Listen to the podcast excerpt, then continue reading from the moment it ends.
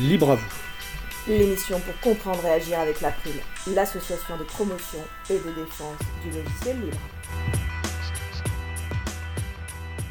Bonjour à toutes, bonjour à tous. Vous êtes sur la radio Cause Commune 93.1 en Ile-de-France et partout dans le monde sur le site causecommune.fm.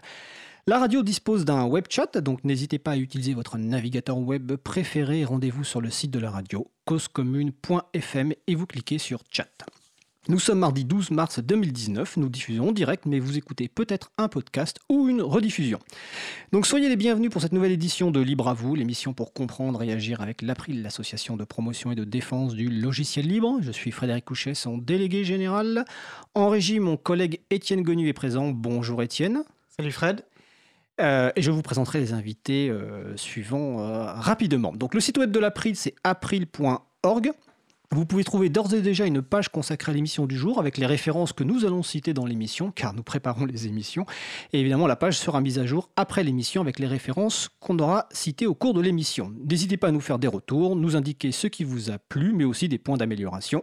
Nous vous souhaitons une excellente écoute. Alors maintenant, le programme de l'émission. Nous allons commencer dans quelques secondes par une chronique de Jean-Christophe Becquet, président de l'April intitulé Pépite libre. Donc normalement Jean-Christophe est avec nous au téléphone. Bonjour Jean-Christophe. Bonjour Fred, bonjour à tous. On se retrouve dans quelques secondes.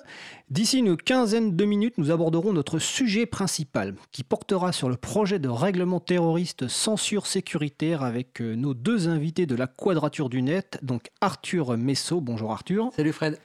Et Martin Drago. Bonjour Martin. Salut. Et en fin d'émission, nous aurons une interview de présentation de l'initiative Fun the Code avec Louis-David Ben euh, initiative qui se déroule à Paris dans quelques jours. Alors tout de suite, place au premier sujet. Donc nous allons commencer par une, euh, intervention donc, de Jean-Christophe Becquet, président de l'April.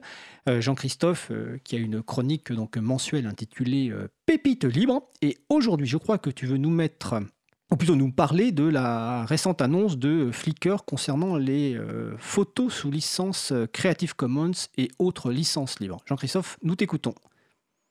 Oui, bonjour. Euh, donc, vous recherchez une photo pour illustrer une présentation, un article en ligne, un flyer Depuis 2004, en fait, la plateforme Flickr offre à ses utilisateurs la possibilité de choisir une licence Creative Commons pour leur image. Et ça représente aujourd'hui, en 2019, plus de 50 millions de photos pour lesquelles les auteurs ont préféré une licence libre. Le moteur de recherche de Flickr permet de sélectionner les photos sous licence libre, c'est-à-dire pour lesquelles la copie, l'utilisation commerciale et la modification sont autorisées. Cela recouvre trois licences Creative Commons. La CC BY avec 35 millions de photos, la CC BY SA avec 21 millions de photos et la CC0 1 million de photos. À cela s'ajoutent les œuvres du domaine public, encore 3 millions de photos. Alors la prochaine fois que vous aurez besoin d'une image, pensez à cet outil, trouvez la photo qui vous convient, copiez-la, modifiez-la, intégrez-la dans votre composition, mais surtout, n'oubliez pas de créditer l'auteur. Les nouvelles conditions d'utilisation de la plateforme suite au rachat par SmugMug rentrent effectivement en vigueur aujourd'hui. Et certaines photos vont être supprimées sur les comptes qui dépassent les nouveaux quotas pour les utilisateurs qui n'ont pas souscrit un abonnement payant. Et la bonne nouvelle, c'est que l'entreprise s'est engagée à n'effacer aucune photo sous licence Creative Commons. Nous voulons nous assurer de préserver ces œuvres pour quiconque pourrait en bénéficier a déclaré Andrew Saldon, vice-président produit chez Flickr, avant d'ajouter Nous savons que le coût de stockage et de diffusion de ces images est largement compensé par la valeur qu'elles représentent pour tout le monde. Cette décision est saluée par Creative Commons, ainsi que par la fondation Wikimedia, qui voilà une annonce fantastique pour celles et ceux qui s'intéressent à l'avenir de la connaissance libre. Il existe d'ailleurs un outil sous licence GPL pour transférer des photos depuis Flickr vers Wikimedia Commons. Flickr to Commons. Le web fête aujourd'hui ses 30 ans d'existence.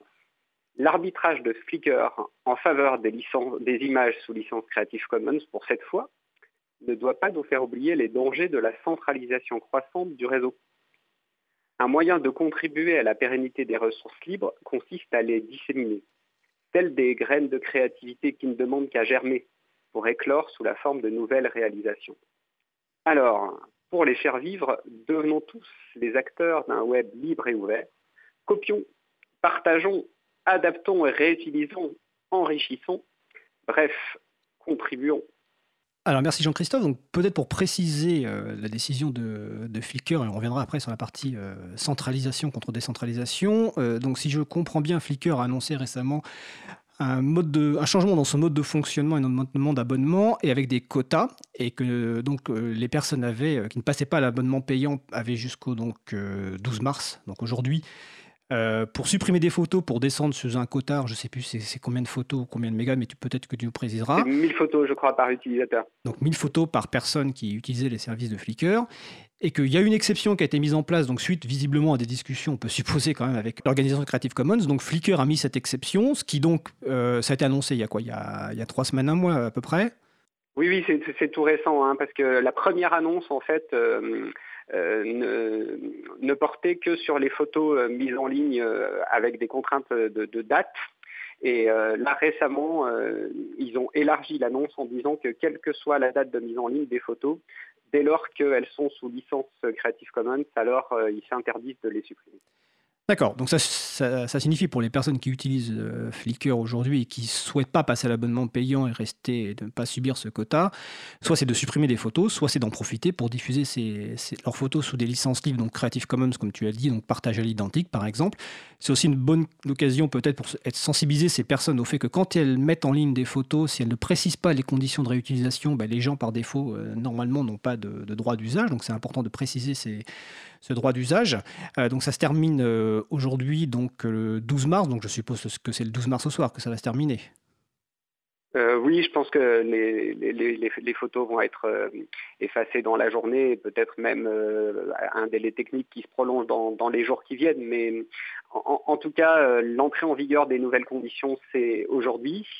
Et donc, euh, voilà, on peut se réjouir à, double titre. D'une part, parce que euh, les photos existantes euh, pour lesquelles les auteurs ont choisi des licences Creative Commons seront préservées. et donc, on a, une pérennité de, cette ressource de, plusieurs millions de photos.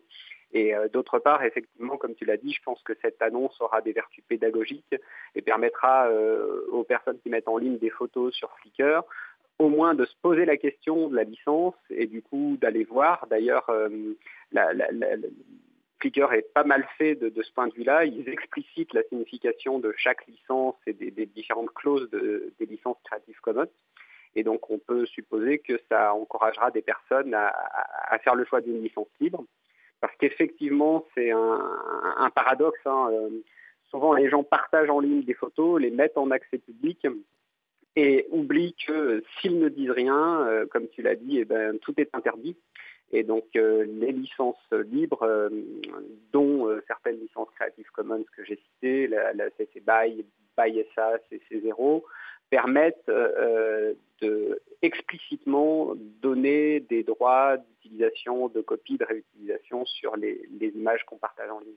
Alors, important de préciser, c'est y compris pour des usages commerciaux.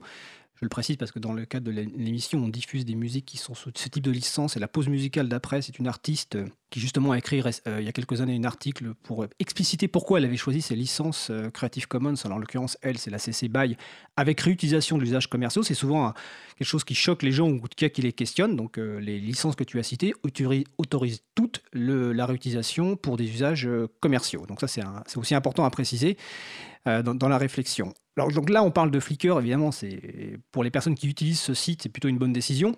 Par contre, bon, on ne peut pas s'empêcher de penser déjà, enfin de, préciser quand même que l'annonce de Flickr, que l'engagement de Flickr, ben, il n'y a que Flickr qui peut le tenir, hein, on va le rappeler hein, quand même. Donc c'est-à-dire que à minima, les personnes qui utilisent ces services, on les encourage quand même à avoir une copie de leurs photos euh, chez eux, hein, chez, chez elles, c'est un minimum.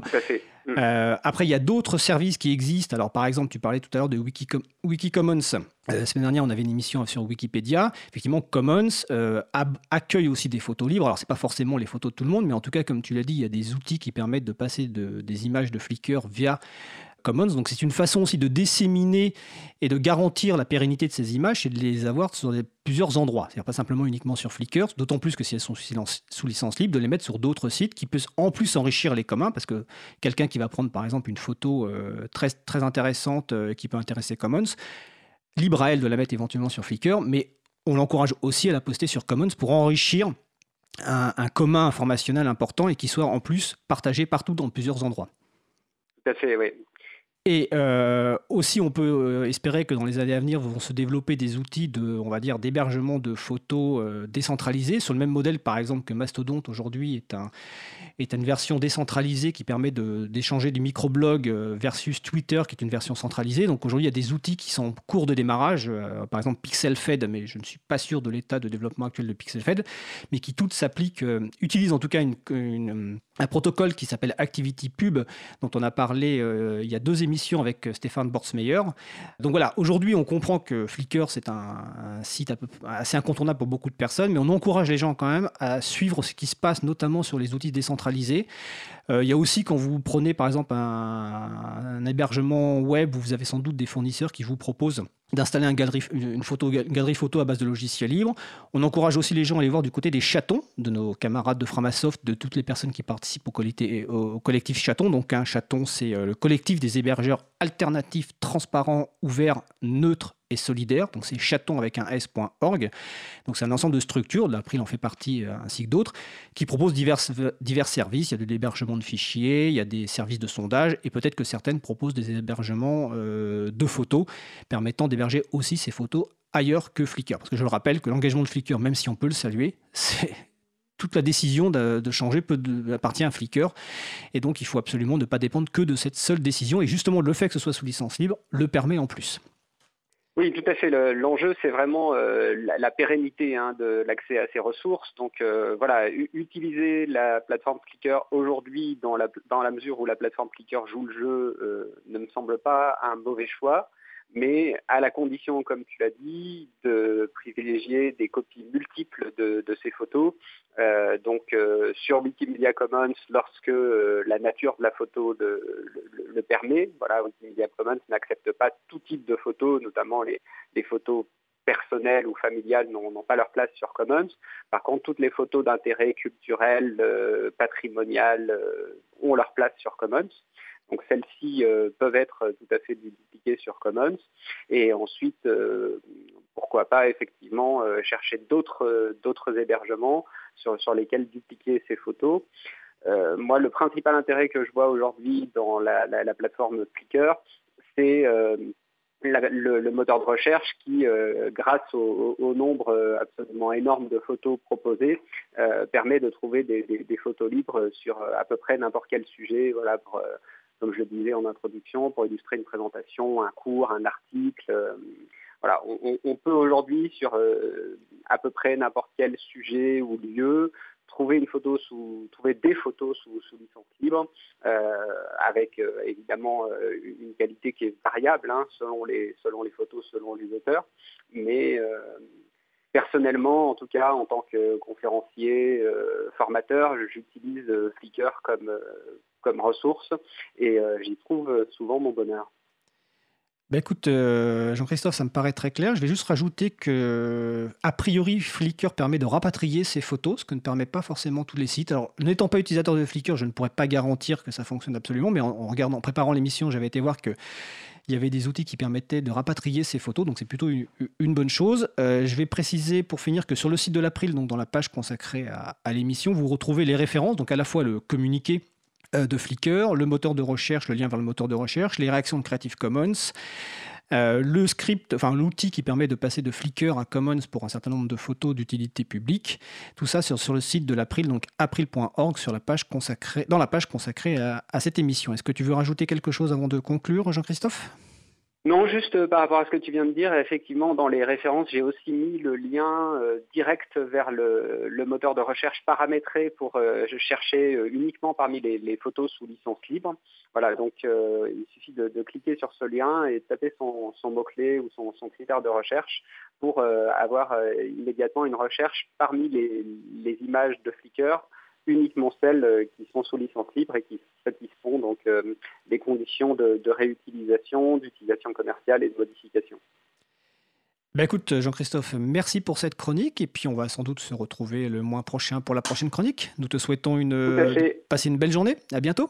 Belle journée également, bonne suite d'émission et rendez-vous en avril. Au revoir. Au revoir. Alors, nous allons, on parlait de, de photos libres, bah, nous allons passer une musique libre. Donc, l'artiste s'appelle Killy Maze et le morceau s'appelle Yesterday.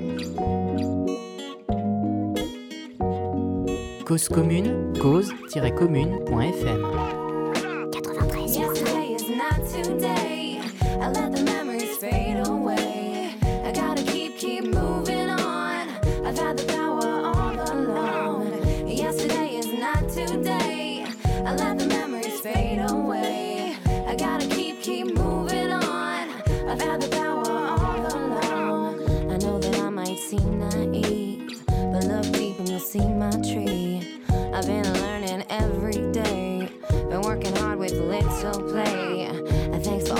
negativity. See, that's why I don't watch TV. I thought that you cared about me, but now I see you said you loved me. I disagree. Yesterday is not today. I let the memories fade away. I gotta keep, keep moving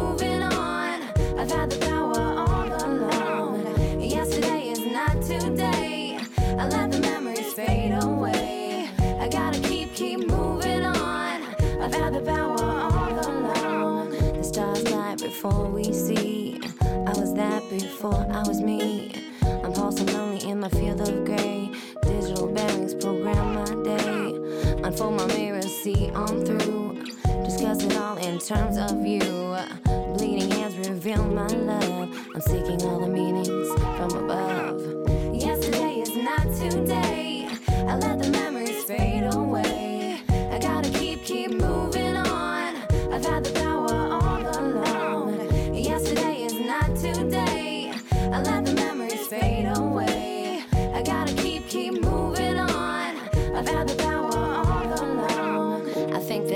find a light. Fuck the weak folks who won't fight. We gotta stand up and take what's ours. Show the youth how to reach for the stars. I'll take my spaceship straight to Mars. And you could chill in those corporate bars. But I would love some company.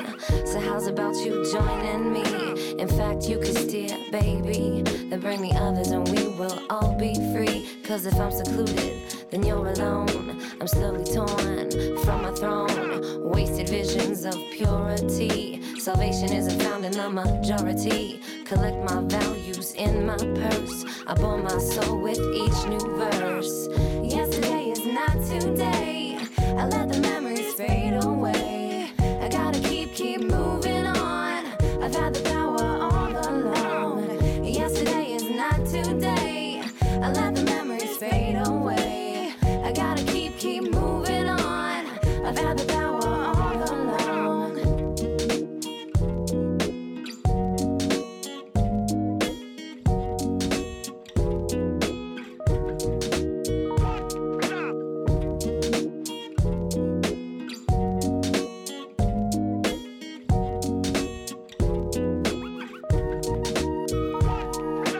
Nous venons d'écouter, ça s'est coupé un petit peu euh, abruptement, nous venons d'écouter donc euh, Killy le morceau s'appelle Yesterday. Et comme je vous disais avant la pause musicale, cette artiste américaine a écrit un article il y a quelques années expliquant euh, comment entrer dans le, monde de la musique. Et l'un de ses, conseils, c'était de diffuser ses, licences, ses musiques sous licence Creative Commons by, c'est-à-dire attribution. Donc évidemment, la référence est sur le site de l'April, april.org. Donc vous écoutez toujours l'émission Libre à vous sur Radio Cause Commune 93.1 en Ile-de-France et sur causecommune.fm partout ailleurs. Euh, juste avant la pause, nous parlions de photos libres. Maintenant, nous allons aborder notre sujet long, donc avec nos invités Martin Drago et Arthur Messot de la Quadrature du Net. Donc bonjour Martin, rebonjour Martin, rebonjour euh, Arthur. bonjour. Euh, et mon collègue Étienne Gonu, donc en charge des affaires publiques, a pris place à la table pour animer cette partie de l'émission, donc qui va euh, porter sur euh, le projet de règlement terroriste censure sécuritaire. Donc je te passe la parole, Étienne. Merci Fred. Bah, bonjour Arthur, salut Martin. Peut-être première question, est-ce que vous pouvez nous présenter rapidement ce qu'est la quadrature du net? Alors, euh, on va se répéter, j'imagine. Hein. Mais la Quadrature du Net, c'est une association qui, depuis 10 ans, lutte contre la censure et la surveillance sur Internet, qu'elles viennent d'entreprises privées ou d'États. Donc, ça peut être, pour faire large, à commencer avec les questions de, de droit d'auteur, où on a vu les premières mesures de censure apparaître. Et après, malheureusement, ça s'est étendu à des questions un peu plus, euh, un peu plus tristes, comme euh, les, mesures de réaction au terrorisme. Euh, aujourd'hui, on va avoir réaction à la haine ou au racisme en ligne. donc des choses un peu moins fun que lutter contre ACTA ou lutter contre des, l'industrie musicale qui se, qui mange les pieds dans le tapis tout le temps. Donc là, on va lutter entre autres contre le ministère de l'Intérieur et aussi contre les, contre les GAFAM qui, comme on va le voir, ne sont pas étrangers aux, stratégies sécuritaires euh, des gouvernements. Bah, bien. Tu voulais rajouter quelque chose, Martin Non, non, non. Euh, non, non. Peut-être en ce moment, peut-être qu'on essaie un peu plus de développer nos activités, enfin notre aussi notre, lutte euh, sur un peu les outils technologiques de, surveillance dans, dans l'espace public, donc tout ce qui est reconnaissance faciale, micro, etc. C'est un peu un nouveau champ, ouais, voilà, pas que Internet. Ok. Bah, si vous suivez euh, nos actualités à l'April, vous voyez qu'on a effectivement des, similitudes dans nos champs d'action. Alors, tu parlais de droit d'auteur, nous on est effectivement très mobilisés sur la directive de d'auteur. Je pense qu'on reviendra un peu plus tard sur euh, les mobilisations et je pense qu'il y a des, problématiques très similaires, du moins dans, les, ce qui est dans les menaces euh, qui nous sont portées. Bien sûr, là, si on vous a invité, si on a invité la Quadrature du Net, donc c'est sur cette mobilisation contre la proposition de règlement alors relative à la prévention de la diffusion de contenu à caractère terroriste en ligne on a bel exemple de Novlangue, euh, et qui est en ce moment discuté donc au Parlement européen. Donc là, on est vraiment dans l'actualité. Euh, d'ailleurs, pour celles et ceux qui suivent, euh, qui suivent nos actualités, nous avions signé effectivement un de vos appels en décembre, en décembre 2018 contre la censure sécuritaire, ce qui est clairement ce texte-là. Alors, je pense qu'on pourra tous être d'accord pour te dire que lutter contre la diffusion de contenu euh, qualifié de terroriste, euh, que ce soit pour limiter la propagation, on va dire, d'un appel à la commission d'actes euh, dits terroristes, du coup, ou simplement de préserver notamment les plus jeunes, on peut penser à, l'exposition à certaines images très violentes. Ça, on peut considérer que c'est en soi des buts légitimes de, de politique publique, des pouvoirs publics. Mais souvent, voilà, comme souvent, la question, c'est comment on s'y prend, euh, quelles sont euh, les actions qu'on mène collectivement pour lutter justement sur cette euh, bah, problématique très complexe. Et bah là, on peut se poser la question comment justement le règlement entend régler ces questions-là, adresse mmh. ces questions-là, et finalement, pourquoi se mobiliser contre ce règlement qui peut, on peut se dire, porte des ambitions légitimes? Peut-être pour recadrer vis-à-vis de l'actualité, donc ce règlement il a été proposé par la Commission européenne en septembre 2018. Donc on reviendra un peu plus tard sur sa genèse et, pourquoi en fait c'est pas du tout un hasard qu'il soit arrivé euh, l'année dernière. donc là depuis euh, septembre le texte a, a, été négocié assez rapidement et aujourd'hui il est devant le Parlement européen et on a un vote, un premier vote décisif le 21 mars. Voilà donc on est en plein, c'est dans 10 jours. Hein. Donc on est en plein dans l'actualité. C'est un des textes qu'on a vu euh, avancer le plus vite dans l'Union européenne. Donc là, en septembre, ça devait être quoi, il y a 8-9 mois. Euh, et on va avoir un texte qui est potentiellement bouclé, alors qu'il a des conséquences extrêmement vastes, et que tous les parlementaires qu'on a, rencontrés nous disent tous qu'ils sont incapables de travailler dans des conditions raisonnables, vu les délais. Et les délais, c'est quoi Tout le monde comprend. C'est les élections européennes euh, qui arrivent, et tout le monde veut boucler, tout le monde veut avoir son petit trophée, sa petite médaille à, agiter au moment des élections européennes, en mode, regardez, on a lutté contre le terrorisme, même si on a fait n'importe quoi et qu'on ne comprend pas ce qu'on a fait, euh, regardez comme on est sérieux et qu'on défend euh, l'Union européenne. Oui, c'est sûr que l'héritage, on le voit souvent. Alors, tu parles justement de la, rapidité, euh, effectivement, de la procédure. On peut préciser, parce que bah, ceux qui suivent savent que là, nous, on est, par exemple, sur la directive de droit d'auteur, on arrive en plénière. là, le vote en 21 mars, il n'est même pas d'heure à ce niveau-là. Il est encore ce qu'on appelle dans la commission mmh. jury. Euh, Libé, c'est Libé, Libé, pardon, oui, oui, tout à fait. Mhm. Mais, mais c'est possible, il faut voir que c'est possible, et le, but du, du, Parlement européen et de certains députés au Parlement européen, c'est de le faire passer euh, en plénière, c'est leur objectif, alors c'est pas sûr qu'ils y arriveront, mais leur objectif c'est de le faire passer en avril. Donc en fait c'est incroyable d'avoir un texte présenté en septembre, adopté par le gouvernement en décembre, et euh, même pas quatre mois après en plénière, quoi. C'est vraiment exceptionnel. Alors ça serait, ça serait, ça serait qu'une première lecture, hein, mon on est habitué dans, les processus euh, législatifs au Parlement à une lecture, deux lectures. Bon là, contrairement à, la directive copyright, on arrive plutôt à la fin du processus avec éventuellement une victoire euh, plus ou moins définitive. Euh, le règlement terroriste, quoi qu'il arrive, même si dans le, mois qui vient, on arrive un peu à obtenir des choses, ça sera qu'une partie du combat. Et le combat va reprendre en fait après les, élections européennes, donc en septembre. Et donc là, tout ce qu'on vous dit aujourd'hui, il faudra le ressortir, se remettre au frais. En septembre, on devra repartir lutter avec un Parlement européen dont on ne connaît pas la composition politique, mais dont beaucoup craignent qu'elle soit encore plus à droite qu'aujourd'hui. Et ça, c'est clairement inquiétant. Donc nous, euh, si, on peut s'offrir un peu un peu plus de temps pour débattre sur un sujet euh, aussi grave, si en septembre on peut avoir des débats qui prennent euh, plutôt plusieurs mois à la place de juste quelques semaines, on est, on ravis, hein, mais ça sera plutôt un parlement de droite éventuellement, ou un parlement très pro-Macron, enfin voilà. On ne sait pas du tout encore où est-ce qu'on en est. Donc là, on est, contrairement, voilà, contrairement à un copyright, on est encore beaucoup dans l'incertitude. Et ce règlement, voilà, il a deux... Enfin, ce, ce combat sur, contre ce règlement, il a vraiment deux, deux tons première tonalité, c'est l'urgence et l'incompréhension. Et la deuxième, c'est euh, des stratégies extrêmement dures à, avoir, hein, parce que c'est une confusion totale entre le Brexit, on en reparlera après, mais le Brexit vient semer une confusion pas possible là-dedans, et euh, des députés qui savent pas de quoi ils parlent, et on ne sait pas au final quand est-ce que ce texte sera, adopté. Donc voilà, c'est vraiment un, des sujets euh, à la quadrature, je pense, qui est une des luttes qu'on a eues, qui est la, plus confuse, et en même temps, quand on regarde le texte de près, on en parlera, la plus dramatique. Et, euh, mais voilà, tout ça dans ce contexte euh, électoral fait que c'est très difficile de, à la fois de mobiliser les, députés et aussi la population. On en reparlera. Hein, il y a quand même énormément de, de luttes en ce moment euh, variées. Et voilà. Ouais, et la plus compliquée aussi, parce que je trouve que c'est surtout le sujet en fait. Et on est souvent au Parlement européen avec Arthur.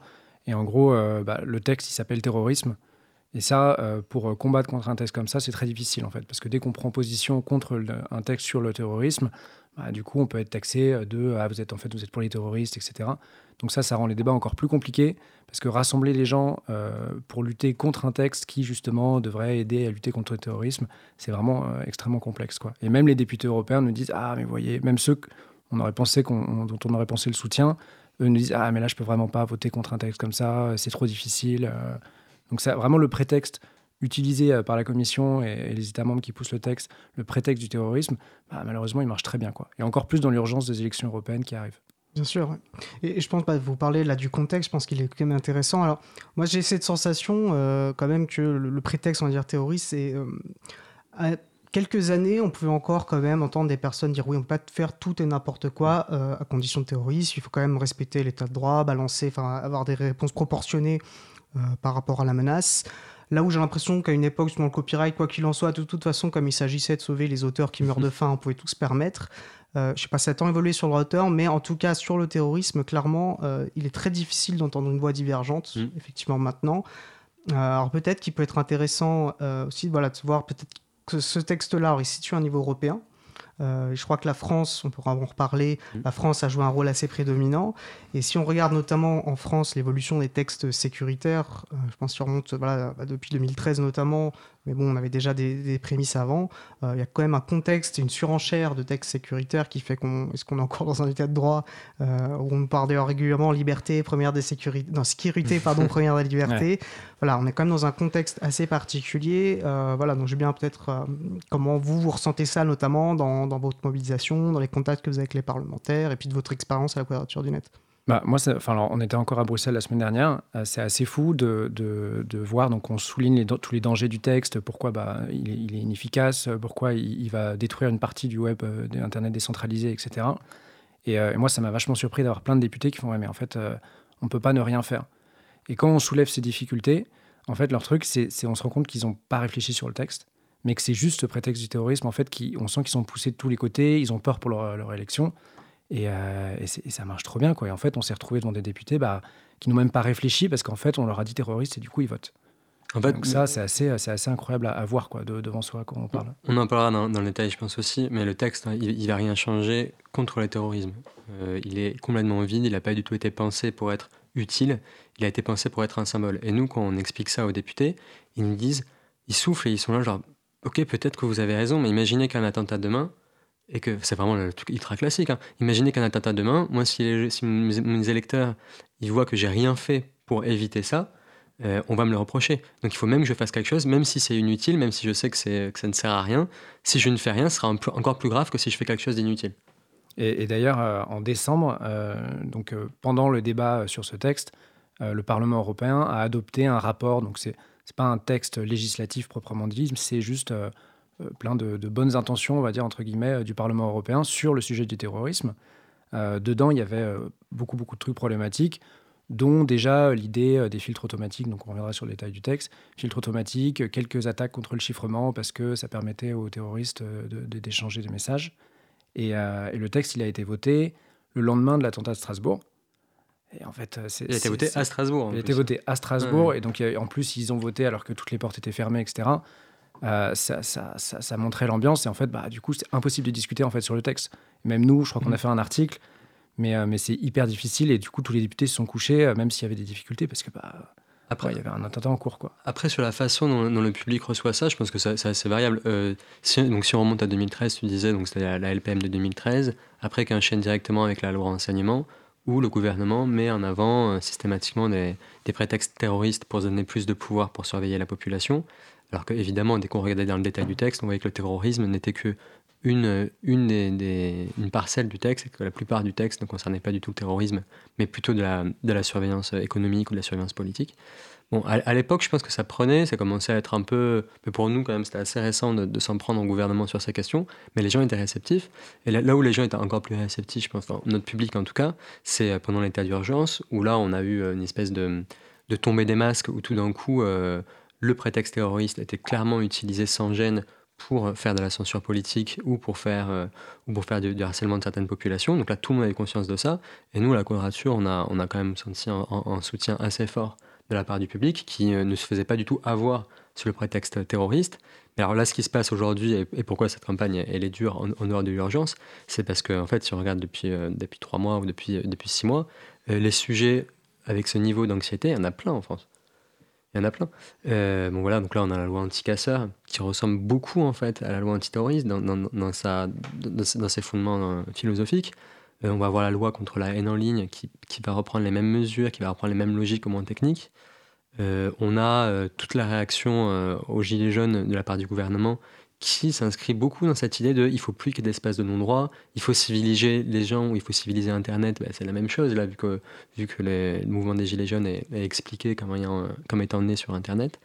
donc on a voilà, tout, tout ce, ce bric-à-brac qui fait que en plus de ça, si on rajoute le mot terroriste, ça devient extrêmement compliqué de, regarder ça au calme. Alors on y arrive, hein, si on regarde le texte, en fait, le texte n'est pas très compliqué. Mais euh, pour le public, je pense que c'est compliqué d'avoir une grille de lecture homogène entre toutes ces différentes mm. attaques contre nos libertés. Alors tu évoques le, terme de terrorisme et je pense que c'est important aussi de se poser la question aussi de bah, qu'est-ce que ça veut dire en droit? Parce que finalement là on parle de texte de droit. Mm. En droit on sait que c'est extrêmement, enfin surtout dans un état de droit si on parle de démocratie etc. Euh, la lisibilité du droit est extrêmement importante. Donc, ça veut dire savoir déjà est-ce que ce qu'on fait est autorisé ou non et quelles sanctions on encourt. Et euh, alors, il y a une directive de 2017 qui, définit ce qu'est un acte terroriste. Alors, la particularité, c'est pas que tant les actes, vous allez pouvoir me, préciser tout ça et me corriger éventuellement, c'est pas tant les actes, mais l'intention qui serait derrière l'acte qui va venir définir tout ça. Je trouve qu'il assez, c'est assez tautologique en fait tout ça. Mmh. Et, euh, et, alors, c'est vrai qu'on entend souvent presque sur le ton de la plaisanterie. Maintenant, de toute façon, le droit antiterroriste, ça sert à mettre les écolos en, prison. Quoi. Donc, euh, comment est. parce que je crois que ce texte, déjà, le règlement ne définit pas du tout. Il s'appuie sur la directive de 2017. Et est-ce que vous pouvez nous sans rentrer dans les, dans les détails, mais comment est-ce que cette directive définit justement cette notion de terrorisme, d'acte terroriste? Alors, euh, donc la directive, elle, définit de façon très large. Euh, alors, je ne vais pas vous lire les textes, là, je ne les ai pas sous les yeux. Mais nous, dans, dans les, dans les, les actes qui nous inquiétaient le plus, on allait avoir du piratage informatique ou des destructions matérielles importantes, donc qui ont des conséquences économiques importantes. Alors évidemment, on va, avoir, on va retrouver le meurtre et d'autres choses, mais il y a déjà ces deux choses-là. Et comme tu le disais bien, c'est l'intention qui va permettre de, qualifier l'acte. L'intention, encore une fois, c'est très large, ça va être déstabiliser euh, des institutions politiques, mais aussi économiques, donc déstabiliser gravement, ou euh, essayer d'influencer une décision, euh, une décision de, de l'État, de l'État ou de collectivité. Ce qu'il faut voir aussi, c'est au-delà de la définition, c'est en fait c'est qui interprète la notion. Et nous, c'est surtout vachement ce qui nous inquiète, c'est-à-dire que dans ce texte, ceux qui interprètent la notion, c'est euh, la police, donc euh, qui peut avoir une visée très large et du coup avec un risque de censure politique derrière, ou alors une délégation, euh, on en reviendra après, mais aux géants du net aussi, et, même à tous les acteurs de l'Internet, avec des grosses sanctions financières si vous censurez pas et si vous obéissez pas à la police. Donc en fait, eux aussi, bon, bah, c'est normal, hein, pour, pour éviter une sanction financière hyper importante, vont avoir une interprétation très très large. Donc il faut bien voir que effectivement il y a un problème sur la définition de la notion, mais c'est surtout c'est qui l'interprète Mm. euh, et qui va l'interpréter euh, pour, pour sanctionner derrière. Et je, je vais appuyer ton point euh, sans, sans être trop, provocant, parce que c'est pas le but. En fait, il y a un débat à savoir si c'est vraiment intéressant de se pencher sur la notion de terrorisme. Parce que, comme tu le dis, euh, les écolos vont être qualifiés de terroristes, ou en tout cas des, des mesures antiterroristes vont être utilisées contre eux. Mais à la limite, est-ce que c'est notre rôle de dire que c'est vrai ou pas? Si après tout, il y a des écolos qui veulent s'inscrire dans, une, dans, une, dans des pratiques proches du terrorisme, et euh, comme, euh, comme on a eu des mouvements politiques terroristes depuis, euh, depuis voilà, 300 ans, c'est pas notre rôle de dire, de qualifier ça ou de réécrire l'histoire ou de dire ah mais en fait les Algériens qui ont, provoqué leur indépendance, eux c'était des gentils terroristes, contrairement aux anarchistes du début du XXe qui étaient, des- enfin c'est pas notre rôle de réécrire l'histoire, de réécrire les définitions. Et comme le dit Martin, en fait c'est plus des questions de séparation des pouvoirs qui vont être importantes, plus que de définition. Faut pas être trop légaliste à trop s'en tenir au texte en disant ah le texte il dit que telle catégorie c'est bon et telle autre c'est pas bon. En fait, ce qui est intéressant, c'est de savoir qui interprète les catégories. Est-ce que c'est le pouvoir politique, donc le gouvernement via sa police, qui choisit ce qu'on a le droit de faire ou pas, ou est-ce que c'est une autorité indépendante Et de façon classique, l'autorité indépendante, ça sera, ça sera le juge. Euh, Donc voilà, donc pas trop peut-être passer trop de temps à trop coller au texte pour essayer de, de comprendre, en sachant qu'avec le texte, on s'en fiche un peu de ce qu'il y a écrit, parce que c'est la personne qui va le lire et l'appliquer qui, qui est peut-être le plus important. Là, peut-être qu'un point, et je pense qu'on peut commencer peut-être bon, bah, malgré tout à rentrer un peu dans le texte. Mm. Et, et apparemment, quand même, ce qui, est, ce, qui est, ce qui est un des points de friction et un point de tension particulier, c'est euh, ce qu'on on sort du rôle finalement euh, du juge et, et on donne un pouvoir. Alors, la- directive semble juste laisser la porte ouverte. On sait très bien qu'à partir du moment où ils ouvrent cette porte, on imagine très facilement un danger, c'est-à-dire de dire que c'est aussi l'autorité administrative qui va pouvoir décider si euh, un contenu en ligne va relever ou non euh, de la qualification de terrorisme. Donc déjà, peut-être pourriez-vous euh, préciser un peu ça. Et je pense que parallèlement, c'est intéressant parce que vous aviez commencé aussi à évoquer la question du rôle des plateformes et peut-être déjà définir quel type de plateformes vont être concernées et, donc leur rôle est un peu voilà, c'est un peu parce que ça va être les deux acteurs principaux de si ce texte euh, de l'application euh, de l'application de ce régime-là. Donc euh, voilà. Alors, le, le pouvoir de, de censure, donc effectivement, euh, dans le texte, euh, en fait, le texte ne va pré- pas préciser exactement euh, quelle autorité a le pouvoir d'ordonner à tous les acteurs du web, parce que dans, dans- dans le règlement euh, tel qu'il a été proposé par la Commission, en gros, c'est tout le monde, euh, tous les acteurs du web, donc tous les sites internet Qui hébergent du contenu. Hébergeurs et C'est qui vrai, hébergent c'est du plus- contenu. Qui Destiné- hébergent, mais qui mettent à disposition. Il faut quand même Ouais. qu'il y ait ces notions. Euh, de c'est pas clair. C'est pas encore pas très si clair, clair. mais a priori, ça sera mis à disposition du public. ouais. Aujourd'hui, en fait, dans le texte, c'est mis à disposition des tiers et pas juste du public, donc ça peut être, ça peut être quand même extrêmement large. Et donc le texte, il, il permet à la police, enfin à une autorité, euh, d'ordonner à ses acteurs de euh, supprimer un contenu que elle, l'autorité, a défini comme terroriste, et l'acteur doit le censurer en une heure. Sinon, derrière, il peut avoir des sanctions très importantes. Alors, c'est encore aux États de décider, mais sinon, dans le règlement, c'est euh, 4% du chiffre d'affaires de, de- l'acteur. Euh, effectivement, le texte, euh, et nous, on le répond souvent au Parlement, on dit Ah, mais oui, mais il n'y a pas marqué que ce sera la police qui doit le faire. En fait, il laisse le choix. Euh, ça peut être une autorité administrative ou judiciaire. En fait, le fait est que tout le monde et tous les États préféraient avoir une autorité administrative parce que bah, eux estiment, mais c'est pas toujours le cas, que c'est beaucoup plus rapide. Et en France, euh, nous, on nous l'a dit qu'on a vu les ministères, etc. Et en France, aujourd'hui, ça existe déjà, hein, cette possibilité de, de censure en 24 heures. Alors là, c'est- en France, c'est 24 heures, c'est pas juste une heure. Euh, et c'est déjà, c'est déjà la police qui le fait. Alors, un office, j'arrive jamais à retenir le nom. sur le. Voilà. Euh, dont on a déjà vu, et ça c'est intéressant à souligner, euh, les dérives aujourd'hui en fait. Donc en France, cette obligation de censure en 24 heures euh, sous- sous- forcée par la police, elle existe. Euh, et euh, récemment, il y a eu l'affaire Indie Media qui est assez intéressante. Donc on a eu la police française qui a utilisé son pouvoir, qui a ordonné euh, la fermeture, enfin la censure de certaines pages d'un site Indie Media qu'elle a considéré comme terroriste. Donc les pages ont été censurées pendant un an et demi jusqu'à ce qu'un juge soit saisi. Et jusqu'à ce qu'un juge, il y a un mois, ait dit, mais en fait, euh, c'est pas du tout un contenu terroriste. vous n'avez pas le droit de censurer. Donc ça, je trouve ça, moi, je trouve ça toujours intéressant à, souligner. En fait, c'est qu'en France, le, la- le risque de dérive politique de la censure, il existe déjà, euh, il est déjà arrivé. euh, et, euh, et- va être encore- être encore plus amplifié avec un règlement comme ça, où il y a des obligations encore plus strictes que ce qui existe en France aujourd'hui. Ah, ce, qui, est dramatique euh, sur, le, cas français et qui nous en apprend aussi un peu sur l'Union européenne, c'est que euh, un argument qui revient souvent euh, entre les députés, donc là qu'on a rencontré euh, la semaine dernière notamment, c'est ah mais vous comprenez, on peut peut pas exiger un juge dans le règlement antiterroriste parce que sinon ça remettrait en cause le droit français. Du coup, on a un nivellement par le bas terrible où en fait il y a à peu près qu'en France et au Royaume-Uni que la police peut censurer sans l'autorisation préalable d'un juge, et du coup tout le monde s'aligne sur le régime le moins respectueux des libertés et, de la procédure et de l'état de droit, et il suffit qu'il y ait un cancre dans les 28 États membres ou les 27 bientôt pour que tout le monde s'abaisse à son niveau. Mm. Et c'est ça, c'est ça l'Union européenne aujourd'hui des libertés, euh, que, en tout cas la façon dont les, parlementaires et les, gouvernements le pensent. Alors que, alors que au contraire, si, si l'Union européenne voulait se donner les moyens de fonctionner à l'inverse, que ce soit par exemple euh, les juridictions euh, européennes ou le pays le mieux, le, plus protecteur qui montrait l'exemple, ce serait possible. En fait, ce qui se passe, vais, je vais dire juste trois mots, mais quand, quand la Cour de justice de l'Union européenne, qui est la Cour suprême en gros de l'Union européenne, prend une décision qui va par exemple interdire des mesures de surveillance généralisée de la population, la plupart des États membres refusent d'appliquer les décisions de justice de l'Union européenne. Donc dès que l'Union européenne propose plus de liberté pour la population, là tout d'un coup on s'en fiche, l'intégration c'est chacun chez soi, et après tous les valeurs françaises sont plus importantes que celles européennes. Par contre dès qu'il s'agit de niveler par le bas, ah là l'Union européenne c'est quand même bien, bien pratique et, bien efficace. Alors pour, pour, répondre à ta seconde partie, euh, je, te, laisserai compléter Martin, sur comment les, comment les, les GAFAM euh, Google, Apple, Facebook, euh, Amazon et Microsoft. Alors peut-être pas les, cinq là de la même façon, mais comment sont-ils euh, mis dans le, dans le jeu? Donc alors là, on va faire un petit peu de, on va un peu remonter dans, le passé. C'est vraiment important pour comprendre, je pense. En, en 2015, on a une série d'attentats en France et, en Belgique qui, sont très très impressionnants.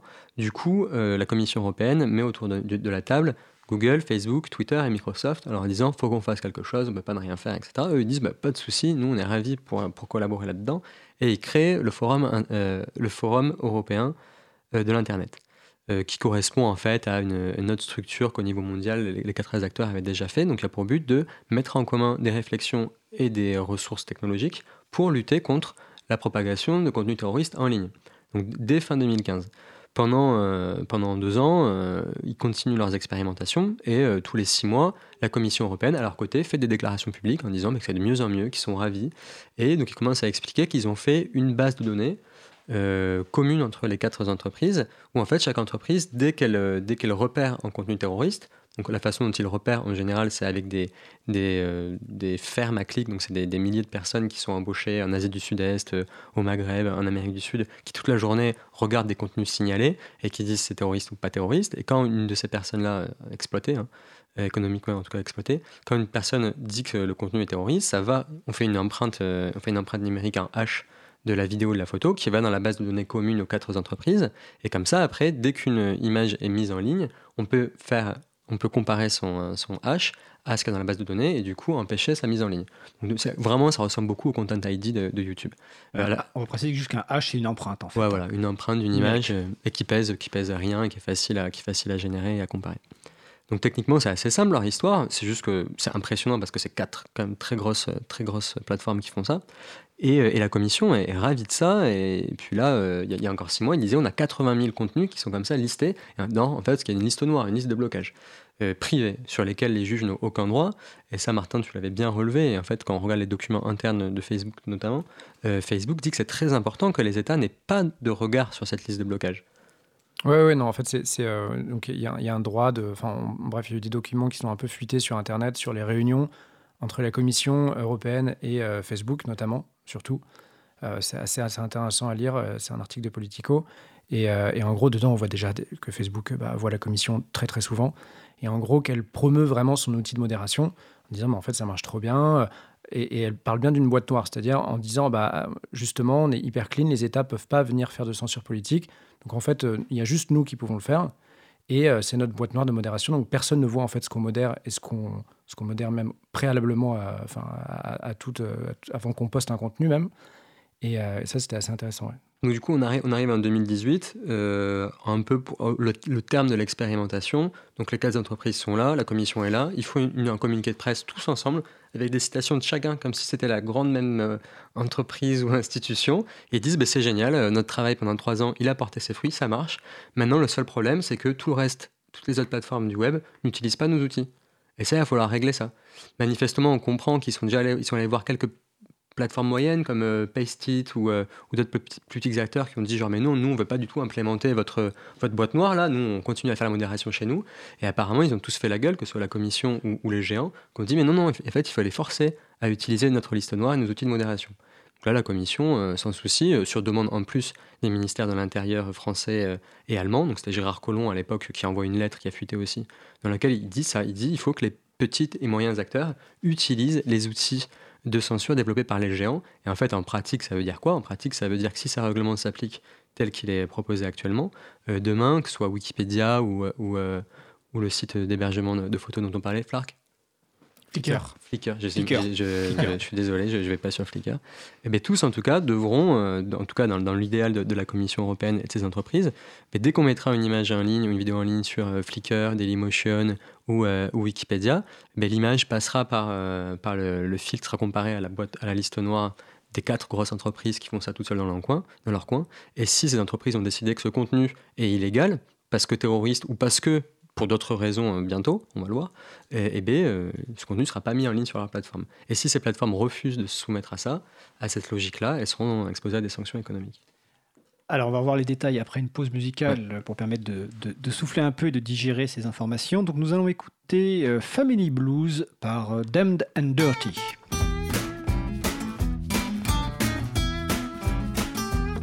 Cause commune, cause-commune.fm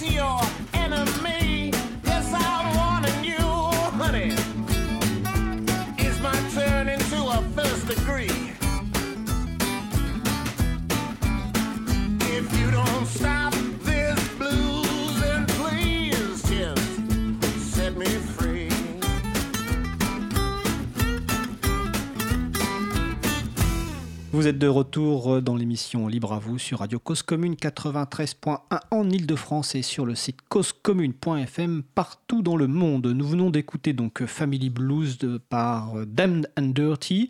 C'est en licence Creative Commons partage à l'identique, donc vous pouvez le partager avec qui vous, bon vous semble et les références sont sur le site de l'April. Donc nous allons poursuivre euh, le sujet donc de la, du projet de règlement terroriste censure sécuritaire, toujours avec donc Martin Drago et Arthur Messot de la Quadrature du Net du net, excusez-moi, et mon collègue Étienne Gonu, donc de l'April. Étienne, je te repasse la parole. Merci Fred. Euh, bon, je pense qu'on a déjà fait un bon tour aussi du contexte, euh, notamment particulièrement du contexte euh, de la lutte enfin voilà, de la politique antiterroriste et, de ce règlement. Je pense que ça va être intéressant aussi de rentrer un peu plus dans les détails qui, nous intéressent. Et, notamment, bon, pour ceux qui suivent à nouveau l'April, vous savez qu'on est très engagé sur, contre l'article 13 de la directive droit d'auteur. Et comme je disais, moi, je vois beaucoup de similitudes en fait entre ces deux dossiers. Euh, d'une part, euh, bah, parce que les deux sont très marquants d'une volonté de faire porter une responsabilité de plus en plus grande sur les, intermédiaires techniques, sur les contenus que leurs utilisateurs et utilisatrices vont mettre en ligne. Euh, et puis de les faire police un peu et juge sur leur propre territoire numérique. Donc quand c'est des géants, c'est une chose, mais on voit bien que du coup, ça a tendance à pousser à la centralisation. Euh, donc ça c'est vraiment un enjeu, euh, majeur. Et d'autre part, euh, on voit vraiment une volonté, une vérité d'exercer un contrôle de plus en plus serré, même automatisé des flux d'informations, quels qu'ils soient. Et donc là aussi de contrôler la manière dont on va produire de l'information, dont on va échanger de l'information, du savoir, etc. et à base, malheureusement, de filtres automatisés. Ça, c'est un peu. le terme émerge de partout directive droit d'auteur, contenu terroriste, euh, les propos haineux en ligne, et c'est un peu voilà, ce qu'on qualifie souvent de solutionnisme un peu technologique. En gros, on va sursimplifier une question qui est de base extrêmement complexe politiquement, euh, présenter un outil euh, finalement qui, ne marche pas, un outil idiot comme une solution miracle, et au passage, on annihile tout débat de fond euh, sur comment finalement penser Internet politiquement, collectivement, et, notamment quand, tu évoquais euh, bah, la question finalement des fermaclics, donc des personnes qui passent leur journée à regarder des contenus, alors que ce soit terroristes, pédopornographiques, etc., des contenus horribles, bah, ça fait partie aussi donc d'une part de la problématique de la centralisation, mais c'est aussi une des considérations politiques extrêmement importantes de comment fonctionne Internet. Donc on nous parle, on entend souvent parler, qu'est-ce qui est acceptable dans un état de droit? Voilà, moi je pense que si on réfléchit à un point de vue universaliste, à mon sens, ça l'est assez peu. Euh, et donc voilà, donc je pense qu'il serait du coup intéressant de voir comment euh, ben, euh, ce texte envisage ce filtrage. Parlait d'un délai d'une heure, donc ce serait euh, euh, la police administrative du coup qui va regarder comment ça, imposer un, truc. Je crois qu'ils peuvent imposer au bout d'un moment le filtrage automatisé. Est-ce que vous pouvez peut-être nous détailler un peu, Alors en gros, c'est vraiment les, donc les, deux points principaux du texte, enfin nous en tout cas qui nous inquiètent le plus. Donc on le disait, euh, il y a un article où effectivement la police peut imposer donc le retrait en une heure d'un contenu avec des sanctions financières très importantes derrière. Mais il y a un autre article effectivement où en fait la police et ça, c'est assez nouveau euh, quand même, où la police peut imposer, euh, on va dire, des mesures proactives, dont le filtrage automatique. Et ça, c'est dans le texte, c'est écrit. Euh, la police peut imposer le filtrage automatique. Il est toujours, ça a été adopté, donc c'est proposé par la Commission, adopté comme ça par, par le Conseil. Et le Conseil, c'est les États membres réunis. Et, et c'est juste au moment du Parlement où là, bah, les gens ont commencé à se dire Ah, mais peut-être qu'effectivement, euh, le filtrage automatique, est-ce que c'est dangereux, etc. Il faut voir le temps de réaction qu'il y a eu. Mais donc, effectivement, ouais, comme dans l'article 13, on retrouve cette idée de filtre automatique euh, liée à, ce qu'avait ce qu'avait dit Arthur avant la pause, parce qu'en fait, c'est des outils qui ont été développés par des, les grands groupes Google, etc. Alors, après, nous, un, je pense c'est un débat au sein de la quadrature. Il y a une idée aussi de, de, ces outils, de, un peu de marché de ces nouveaux outils et de marché du filtre automatique, quoi. Euh, et, ça, c'est intéressant de voir qu'en fait, euh, Facebook, euh, Google et tout ça bah, commencent à développer un peu cette idée du, marché. Alors, soit en, vendant ces, filtres automatiques. Pourquoi? Bah, Parce qu'en fait, les acteurs n'ont pas le choix, soit parce que la police les a imposés, soit parce qu'en fait, vous avez trop peur d'avoir une sanction financière et de ne pas pouvoir retirer en une heure si on vous appelle, la police vous appelle le week-end, par exemple. Et donc, vous le mettez en place en disant, bah, au moins, j'aurai pas de problème avec la police vu que j'ai un filtre automatique. Euh, et ce qui est intéressant, c'est donc euh, soit Google vous donne, euh, Facebook vous donne ce filtre automatique en le vendant, ou vous le donne gratuitement, mais en fait derrière récupère les données qui vont pouvoir être qu'elle va pouvoir récupérer sur, sur ces outils. Sur les utilisateurs. Des utilisateurs, ouais.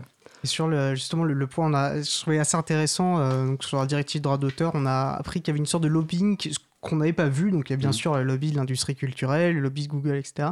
Et Audible Music, qui est un des plus gros filtres euh, de contenus musicaux, en fait, a, beaucoup lobbyé pour mm. l'article 13, parce que pour eux, c'est un marché euh, assez formidable.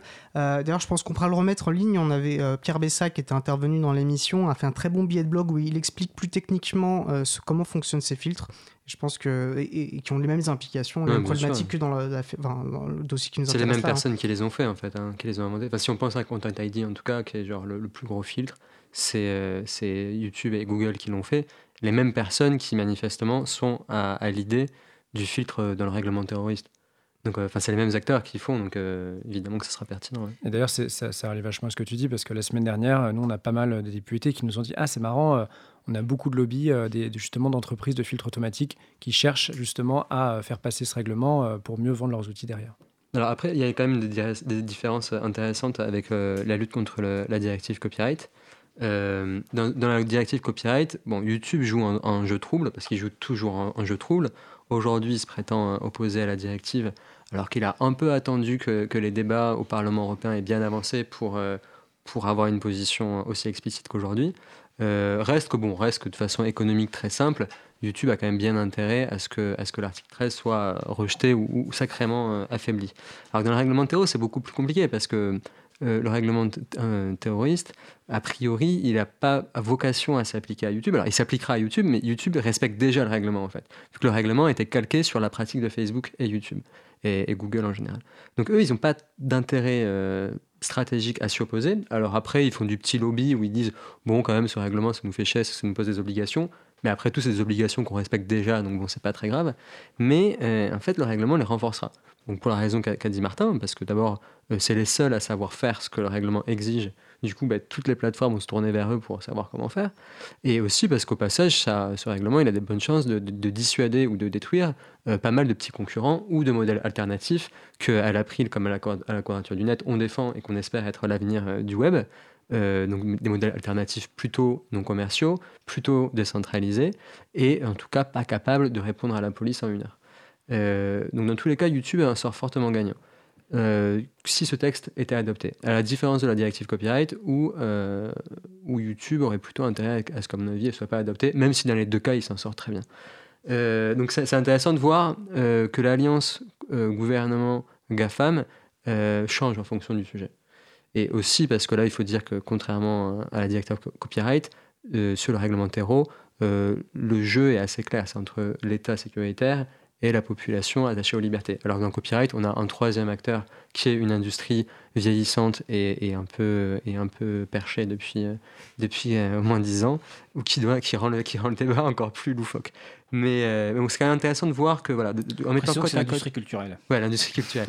en mettant côte à côte ces débats, on voit quand même que les, les rapports entre l'État et les GAFAM sont encore très complexes. Ils sont, il y a énormément de, de d'alliances hein, et d'intérêts partagés, mais euh, on a aussi des choses parfois qui ressemblent à la, confrontation. Et alors, ce que je trouve, euh, ce qu'on observe quand même, et, vous avez mis un peu le doigt dessus, c'est-à-dire qu'on peut se poser la question, ok, donc ce texte arrive, propose des choses, mais comment est-ce que ça fonctionne jusque-là? On voit notamment ça fonctionne à travers une exploitation assez sévère, mais ça fonctionne sur les principales plateformes. Et dans les deux cas, c'est aussi le cas pour le droit d'auteur. Ce qu'on voit, c'est que finalement, il y a aussi ce que, ce que un des impacts principaux, c'est que ça va renforcer euh, la centralisation de tout système autour de quelques points plateformes clés. Et si on réfléchit en termes de contrôle, euh, bah, c'est beaucoup plus facile bah de contrôler un point, un, point, nodal unique. Euh, et en fait, on peut se demander, alors vous parlez de, de, ces alliances, je pense que dans les deux cas, en fait, c'est aussi de renforcer peut-être ces dynamiques-là. Alors quand on commence à réfléchir plus politiquement à ces systèmes-là, euh, on observe que la réponse est beaucoup plus dans la décentralisation, dans le fait d'étaler, déjà de limiter la, masse à, à contrôler, à filtrer, etc. Je, pense qu'il y, a un problème qu'on rencontre, euh, qui était flagrant la semaine dernière. Euh, dès, qu'on parle de décentralisation ou de, de, modèles alternatifs, que ce soit aux parlementaires ou aux ministères, ils savent pas de quoi on parle en fait. Euh, Mastodon, il y a très peu de gens, très peu de gens qui savent que ça existe malheureusement. Et en fait, quand on leur en parle, ils, ils acceptent l'existence, mais ils pensent que c'est des petits GAFAM. Ils pensent que c'est Facebook ou Twitter en plus petit. L'idée Pourtant, à la base, à la base d'Internet, de décentralisation, ça veut dire quoi D'être plusieurs acteurs ou ensemble, collectivement, on gère, on gère la même instance, mais euh, en partageant le pouvoir? Ça, c'est des choses qui, ne rentrent pas du tout dans leur mentalité. Et ils ne voient pas l'intérêt de défendre un modèle qu'ils n'arrivent pas, eux, dans leur culture politique, à imaginer. Et ça, c'est extrêmement dur. Alors, évidemment, d'avoir juste 4 ou 5 acteurs qui contrôlent le web, ça arrange tout le monde. Les, les, personnes qui ont une philosophie euh, sécuritaire, ça les arrange beaucoup. Mais ils ne sont même pas capables de voir ce qu'ils détruisent en faisant ça.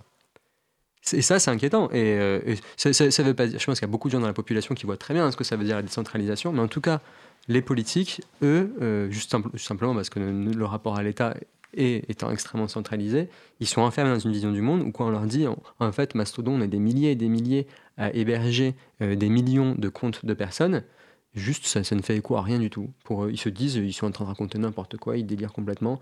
Euh, soit il y a Twitter, soit il y a Facebook, soit il y a limite un petit Facebook qui demain sera le grand Facebook et qui, euh, dans le meilleur des cas, est français. Ce qu'il faut voir aussi, hein, moi, c'est cette idée d'alliance, je trouve ça assez intéressant.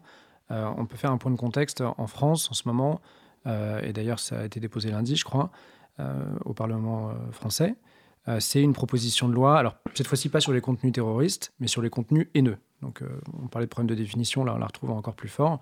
Et on va retrouver en fait un peu les mêmes idées que le texte sur le contenu terroriste, c'est-à-dire des obligations de retrait de contenu extrêmement rapides.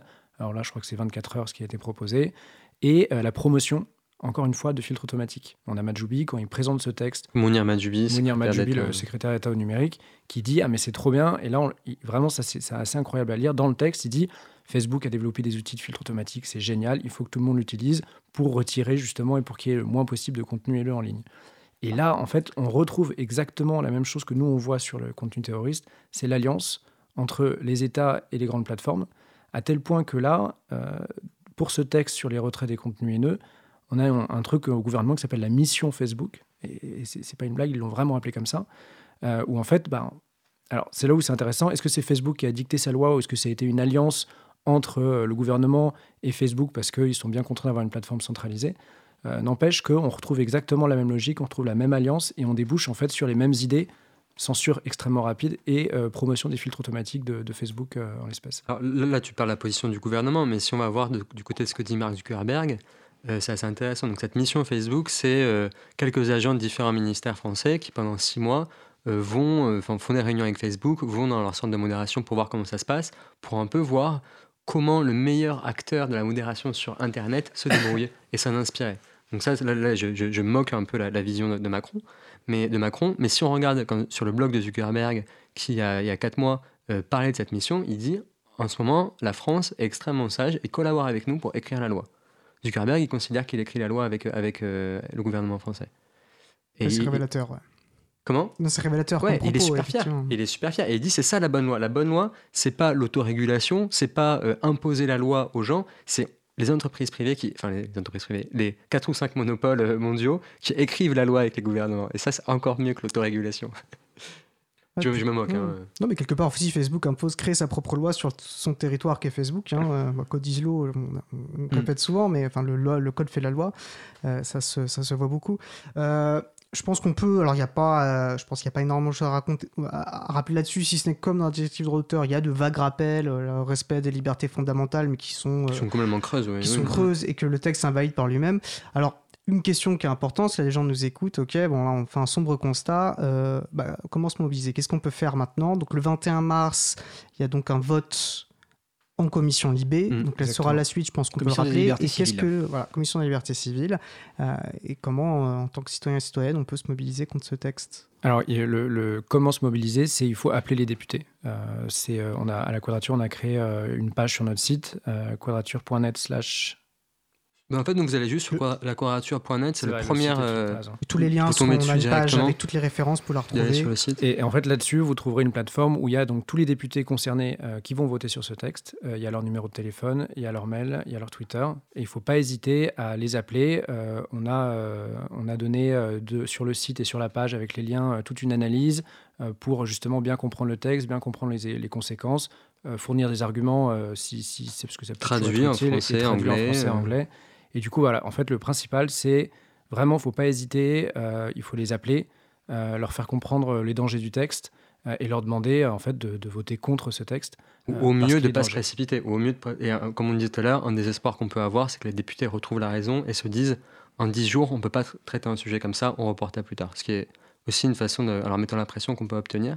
Alors, concrètement, demain, donc demain, ça sera le 13 mars. Donc, s'il y a des rediffs, désolé. On sera dès midi au CICP à Paris. Donc c'est rue, euh, rue Voltaire, à côté du métro. Euh, rue des Boulets. Rue des Boulets. Euh, donc dès midi, on va essayer de faire une après-midi d'appel aux députés à plusieurs parce que c'est quand même plus marrant. Et aussi, vendredi 15 mars, on aura notre apéro mensuel, donc à la Quadrature du Net dans nos locaux. C'est au 60 rue des Orteaux, vers le métro maraîcher sur la 9. Donc là, vous pouvez venir aussi, on fera un point et on préparera, je pense, aussi une session d'appel aux députés pour la semaine prochaine. Euh, il, reste, voilà, il reste une dizaine de jours pour les appeler. Nous, quand on les voit, ils râlent que les gens appellent trop. Donc c'est bon signe, ça veut dire que ça commence à, être utile. Et euh, voilà, continuons. Hein. continuons. On, voit quelques députés commencer un peu à réaliser qu'ils sont un peu en train de faire n'importe quoi. Donc pareil, c'est le, bon, signe qu'il il nous reste 10 jours et qu'il faut, qu'il faut terminer ça bien et fort. Je pense que aussi c'est vrai que, que pour, ça peut être difficile d'appeler un député parce que bon, il y a toujours la, la, parole qui est jamais facile pas hésiter à utiliser les autres outils. Envoyer des mails aussi, ça marche. Euh, même nous, on envoie des mails et ils nous répondent, donc ils voient. Donc il y, a plein d'autres façons. Même Twitter, euh, même Twitter aussi, ouais. Parce qu'ils sont pas sur Mastodon, désolé. Souvent, il faut voir qu'en ce moment, ils sont, la plupart veulent être réélus. Et donc, euh, les interpeller sur Twitter ou sur les réseaux sociaux, ça marche pas mal aussi parce qu'en fait, eux, ils se sentent un peu obligés de répondre. Quoi. Mm. Une bonne stratégie, c'est aussi de, commencer par un courriel et, d'appeler. Ce que c'est dur, c'est d'introduire? Moi, je déteste appeler, mais bon. Après, on, se rentre au jeu. Plus on en appelle, plus on rentre dans le jeu. Est-ce que vous avez bien reçu? Qu'est-ce que vous en pensez? Et il faut aussi voir qu'on n'est pas, logiquement, tout le monde n'est pas expert de ces sujets, surtout qui sont complexes. Ce qui importe, c'est de montrer, tu le disais, hein, de montrer qu'il y a un rapport de force, qu'il y a des six gens que ça, que ça, que ça interpelle, que, que des gens qui se mobilisent. Si les arguments sont pas parfaits, c'est pas grave, ils ont déjà été entendus. Mm, mm. Et la démarche, parce que les gens savent que quand une personne qui va faire la démarche d'appeler, euh, ça a du poids, ça, ça, a de la valeur pour la personne qui le reçoit. Donc il faut aussi juste un simple appel, même si les arguments sont pas parfaits, à, participer à créer un rapport de force. C'est vachement important. Même si c'est 20 secondes, ils sont tellement pas habitués, ou même si les assistants en général qu'on a, que c'est pas directement les députés, ils sont tellement pas habitués à avoir des gens qui leur parlent d'un sujet qui, en fait, souvent on connaît mieux qu'eux souvent quelqu'un qui juste écouter l'émission là ici va mieux connaître le sujet que, que, certains membres de, la commission Libé. Donc même si on baragouine un peu quelques mots en anglais, ils seront tellement surpris que ça, ça a un effet. Et après, ils commencent à douter, ils commencent à, plus, à traîner des ah, pardon, ils commencent à traîner des pieds pour aller en réunion. Et ça, c'est bon. Ça, ça, politiquement, ça permet aux députés les plus euh, protecteurs de la liberté d'avancer, etc. Donc là, on a jusqu'au 21 mars pour faire le vote. On peut préciser que le droit d'auteur, c'est euh, entre le sera le 26 ou 27 le vote. N'hésitez pas à parler des deux en même temps parce qu'il y a des problématiques similaires. C'est mm. compliqué, mais ça montre voilà, de la même manière euh, mm. qu'il y a une mobilisation qui, est faite et, de faire du lien justement, je pense, sur mm. la problématique aussi du filtrage parce qu'il y a les centrales O2. Euh, ça peut renforcer aussi mutuellement. Mais voilà, donc euh, si vous voulez appeler juste, euh, voilà, faites la démarche, essayez, et en fait, on, moi je trouve qu'on rentre assez rapidement dans le jeu et on a une satisfaction de se dire j'agis pour quelque chose qui est assez important. Et en fait, voilà, on se fait des listes, on peut se retrouver aussi euh, entre amis. Euh, voilà, hein, en fait, on, peut se motiver aussi les uns les autres. Et je pense que c'est bien. Ouais. Donc, vendredi 15, un apéro, c'est aussi une manière de se mobiliser ensemble. Et puis demain au CICP, euh, demain 13. la Chambre commerce et industrie de mémoire, je pense c'est plus facile à rechercher. De toute façon, on mettra le lien également en référence. Non, non CICP, peut-être que j'aurais dû vérifier avant. De quoi Pardon. CICP, euh, c'est Chambre Commerce et Industrie, je crois. Non, pas du tout. c'est euh, Centre euh, International des Contre-Cultures Populaires. Oui, complètement. Pas des cultures populaires, plutôt. Non, non, non, mon cerveau joue un tour. non, pas du tout. C'est un lieu qui accueille des, luttes libertés fondamentales et syndicales depuis de très, très, très longtemps. Mm. Je, rajouterais juste un truc, c'est que... Oui, pour conclure. même les députés, en fait, quand on les appelle, souvent, en fait, ils connaissent pas le texte. Donc il n'y a même pas, si ça se trouve, il y, a des moments où en fait, il n'y a même pas y avoir euh, d'arguments ou de débats. Enfin, nous, ça, moi, ça m'est déjà arrivé du coup dans, des appels d'avoir un assistant en fait qui, qui, ne connaît pas le texte et juste ça, au moins, ça va après avoir accroché, au moins il va regarder le texte, s'intéresser et euh, avec un peu de chance tomber sur nos positions. Donc même ça, ça peut servir. Merci beaucoup. Bah, merci à vous. Hein. merci, merci. Eh ben, merci la Quadrature, donc euh, Arthur Messot et puis Martin Drago. Donc vous allez sur le site de laquadrature.net et directement vous allez avoir toutes les informations pour agir euh, sur ce sujet. Je rappelle donc c'est en commission des affaires euh, des, libertés civiles, donc c'est pas tous les parlementaires en plus, hein, c'est un nombre restreint. Et au niveau français il y a peut-être 10 ou 12 6 ouais. Ah bah alors voilà. Mais il y, en a des méchants, il y a genre Rachid Dati et Brice Hortefeux qui font qui font pas mal de bruit et qui sont assez efficaces pour nous. Qui sont les plus pas hésiter à les embêter du coup. oui, oui. Donc ne pas hésiter en tout cas euh, à, les appeler. Donc toutes les références sont sur le site donc de la Quadrature du Net, donc laquadrature.net. On va faire une pause musicale avant le dernier sujet et donc on va écouter euh, Microwave par Cud Eastbound. Cause commune, cause-commune.fm 93.1 People flow like water on the tiny hairs of an African violet. And when I have a child, she'll grow up so plain in the dirt and on pavement. And if the day ever calls where I lose my bones, giving into habit, I'll bite my lip with a drip of red. I'll paint your perfect portrait. And it will be signed by my hand, scratched out by a man who envies the time spent to self reflect on all the self destruction, all the stupid stuff I do. Just to try and understand my place is not ready made microwave safe. Well, I try and comprehend why I'm so fixed and bent on making the same mistakes. And I, I well, slow as things may go. I, I, well, I still, I still need to go. I, I well, slow as things may go. I still need to know. I don't know nothing, no, and nothing don't know me either. I'm just holding a 10 and hope I understand now, understand but I can try. But it won't make any difference, no, it makes no difference. Cause the day wastes like paper airplanes in the morning, falling wet, cause it's been raining, it's pouring. Yeah, and you always get what you decided to take. And it's been taking me, taking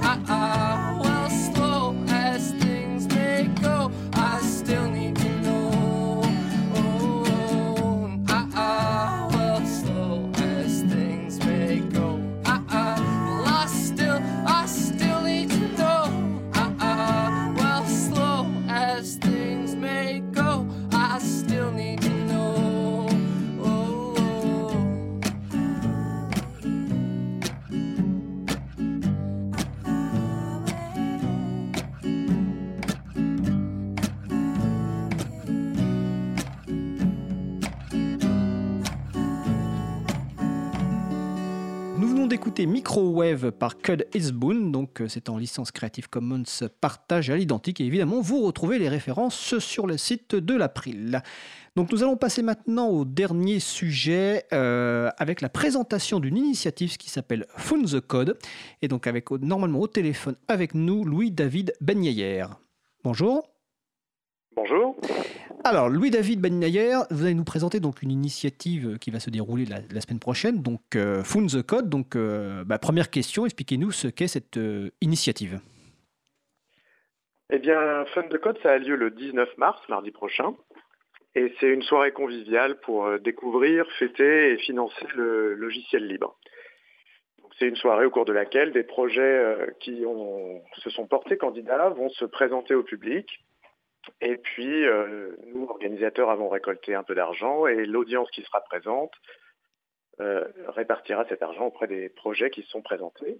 Et cette année, on a aussi euh, Jean-Baptiste Kelp, qui est un contributeur historique de VLC, qui fera une, une pitch d'intro, qui nous racontera un petit peu son parcours. Donc, j'en profite pour, réci- pour rappeler que Jean-Baptiste Kempf est intervenu dans l'émission de radio il y a quelques mois pour parler notamment des DRM. Et VLC, c'est évidemment le fameux lecteur multimédia libre que beaucoup de gens utilisent notamment sous Windows euh, parce qu'il livre de très nombreux euh, médias, mais souvent ils ignorent que ce logiciel est un logiciel libre et souvent ces personnes ignorent le mode de, de- financement de, de VLC. Donc ça se passe donc le, le 19 mars donc, euh, à Paris à partir de 19h au, Living, au Liberté Living Lab, c'est bien ça? Oui, c'est ça, 9 rue d'Alexandrie, dans le deuxième, dans le sentier. D'accord. Alors, euh, à quel type de public s'adresse cette initiative? Qui peut venir? Qui peut être intéressé à venir donc euh, le 19 mars euh, à cette soirée Found the Code? Alors c'est un événement qui est ouvert à tout le monde, hein, qui est ouvert à tous les curieux qui veulent découvrir le logiciel libre. On était, on s'est un peu appuyé sur ce que vous avez dit tout à l'heure, c'est-à-dire le logiciel libre, on l'utilise tous quotidiennement par euh, l'utilisation d'Internet et de notre téléphone portable. Et on ne sait pas toujours que c'est du logiciel libre. Donc, tous ceux qui euh, ont envie de découvrir ces projets, les gens qui les portent surtout, euh, ça, c'est évidemment les gens qu'on souhaite attirer le plus. Également, tous les porteurs de projets dans le libre et l'open source qui veulent en profiter pour rencontrer des utilisateurs, voire des contributeurs. Mais c'est euh, véritablement un, événement qui est ouvert euh, bien au-delà des euh, développeurs libres et open source qui portent des projets. D'accord. Donc c'est important de préciser, si je comprends bien, que le but de la soirée, c'est pas simplement, enfin, c'est pas uniquement la partie financement, donc par rapport aux sponsors qui ont donné de l'argent, donc de répartir en fait par rapport aux différents projets, mais c'est aussi un appel à contribution.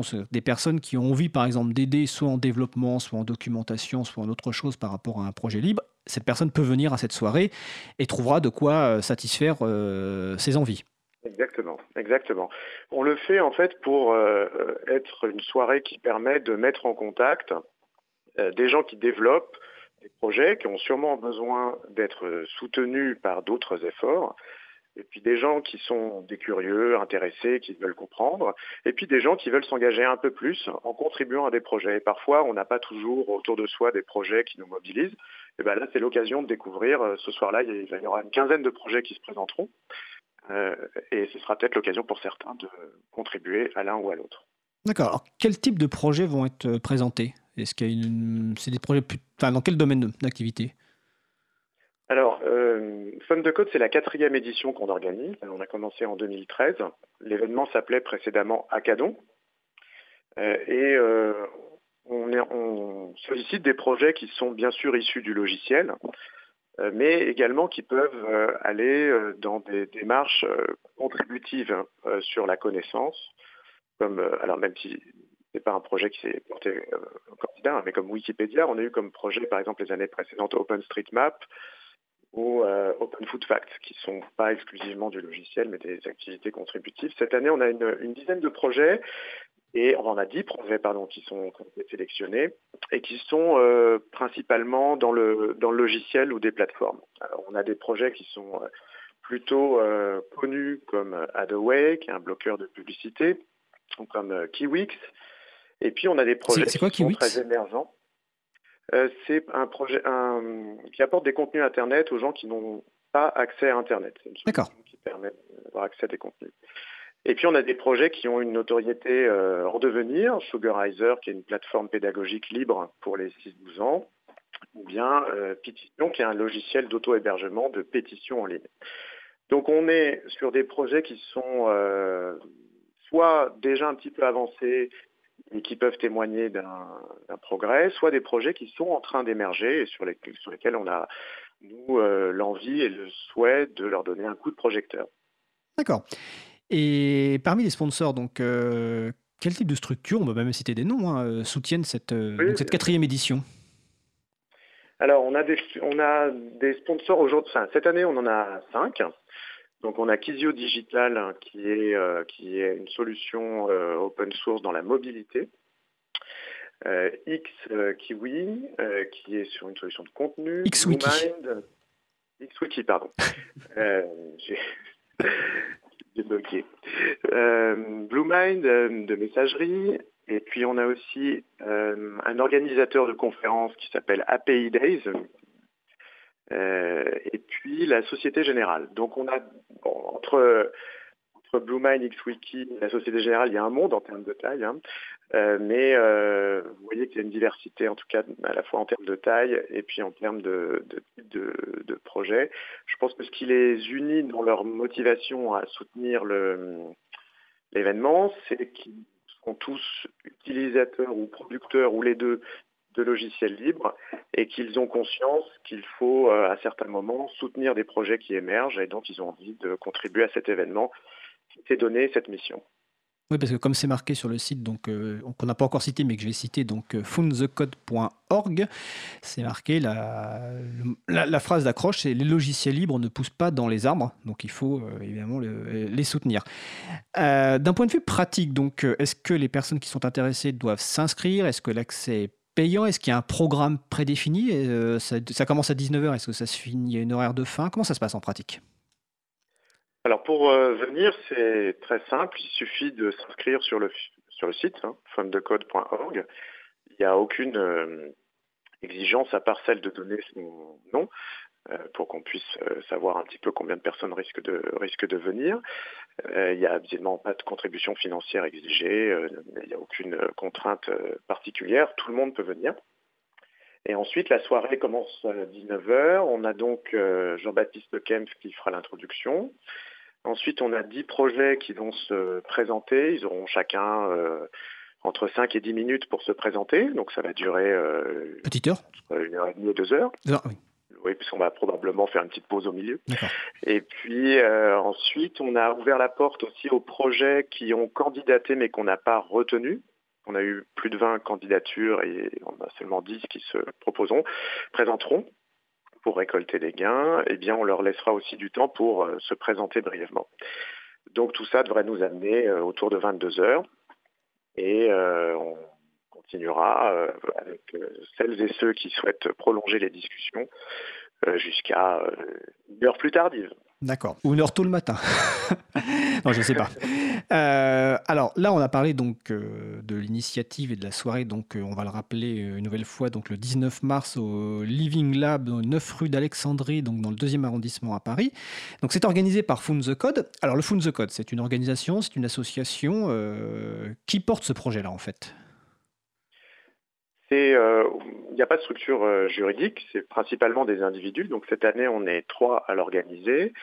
Bastien Guéry, euh, développeur, qui est l'initiateur de ce projet, qui a co-organisé la totalité des euh, quatre éditions. Euh, et puis Rudy Cambier du Liberté Living Lab. Donc cette année, nous sommes les trois individus qui organisons cet événement. Et donc on est totalement bénévole sur l'organisation de cet événement. Et il n'y a pas de structure qui porte de façon significative cet événement-là. D'accord, donc c'est des, énergies bénévoles. Donc là, on parle d'un événement qui a lieu à Paris, mais on peut se poser la question est-ce que des événements sont prévus ailleurs? Si des structures ou des personnes souhaitent organiser un événement Fund the Code ailleurs euh, que Paris, est-ce qu'elles doivent vous contacter? Est-ce que comment ça se passe? Comment, comment des personnes peuvent rejoindre l'initiative? Alors, c'est euh, tout à fait euh, ce qu'on souhaite, hein, c'est-à-dire qu'il y ait des, soirées similaires qui aient lieu à d'autres endroits. Lors de l'émission, lors de l'édition 2015, il y avait déjà eu un fund de code à Orléans. Euh, et donc, euh, c'est tout à fait, d'abord, c'est tout à fait possible. La marque n'est pas du tout protégée. Euh, il n'y a pas du tout de licence particulière pour le faire. sur le site sont présents un certain nombre de ressources qui devraient permettre d'y parvenir seul.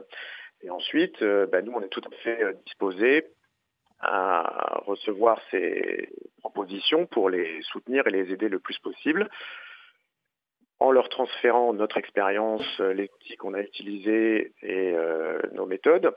Et puis aussi, on souhaite que le site Fund the Code soit euh, un peu le, la pierre angulaire euh, numérique des événements qui ont lieu. Donc très concrètement, si vous avez envie d'en organiser un, bah, vous vous rendez sur le site, vous consultez ce qu'il y a déjà disponible, et si vous avez besoin qu'on vous aide, eh bien vous nous écrivez et on le fera. Eh ben, je crois que c'est parfait. Je vais rappeler donc euh, la date, donc mardi 19 mars de 19h à plus tard dans la soirée, donc au Living, au Liberté Living Lab, donc 9 rue d'Alexandrie, donc dans le deuxième arrondissement de Paris. Donc le site c'est foundthecode.org, la référence est aussi sur le site de l'April. Euh, Louis David, est-ce que vous souhaitez ajouter quelque chose? Non, bah écoutez, euh, je crois que notre événement fait un peu écho aux discussions que j'ai pu suivre précédentes, hein, puisqu'il y a un lien quand même entre euh, l'open source et les logiciels et les questions de liberté euh, individuelle. Et donc, évidemment, soutenir les logiciels libres et open source, dans une certaine mesure, c'est aussi contribuer à un monde plus équilibré entre l'individu et les institutions. Bah, c'est une belle conclusion. Donc, euh, donc c'était Louis-David donc de l'initiative Fund the Code, donc qui se déroule le 19 mars donc à Paris, donc fundthecode.org. Merci Louis-David et puis à bientôt. Je vous souhaite une bonne journée. À très bientôt. Alors nous approchons de la fin de l'émission. Un petit jingle, euh, s'il vous plaît.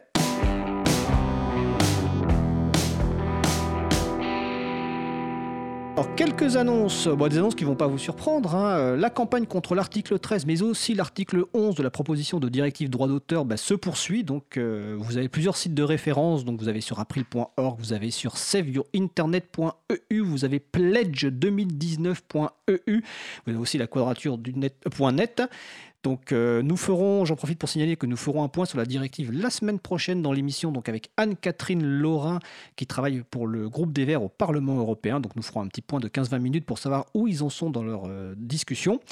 Nous en avons parlé longuement dans l'émission et bien sûr la campagne contre la proposition de règlement terroriste censure sécuritaire. Donc là le site de référence c'est laquadrature.net. Dans les autres annonces, nos camarades de Reflet.info, donc euh, Reflet c'est un journal d'investigation en ligne et d'information hacking, va produire des documentaires d'investigation. Donc le site Reflet c'est reflet.info, donc avec un S à reflet, R-E-F-L-E-T-S. Donc ils se lancent dans la publication, dans la fin de la réalisation de documentaires. Donc le thème de leur premier documentaire, c'est marqué sur le site, reste confidentiel. Euh, ce qu'ils peuvent dire simplement, c'est qu'il portera sur l'utilisation de l'argent public, sur des contrats publics importants, sur des sociétés privées qui ont obtenu des contrats juteux, des mélanges de genres pour des hommes politiques, partis pour le privé. Bref, d'un truc qui, comme dirait l'autre, nous coûte un pognon de dingue.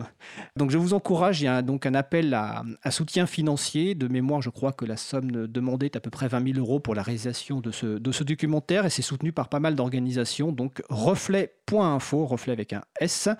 Donc ça, c'est important à soutenir. Euh, dans les actualités, sinon... Euh, le libre en fait euh, proposé par l'April et organisé par les groupes d'utilisateurs et d'utilisatrices de logiciels libres se poursuit. Hein, je vous rappelle, c'est du 2 mars au 7 avril 2019. Donc le site c'est libre-en-fête.net.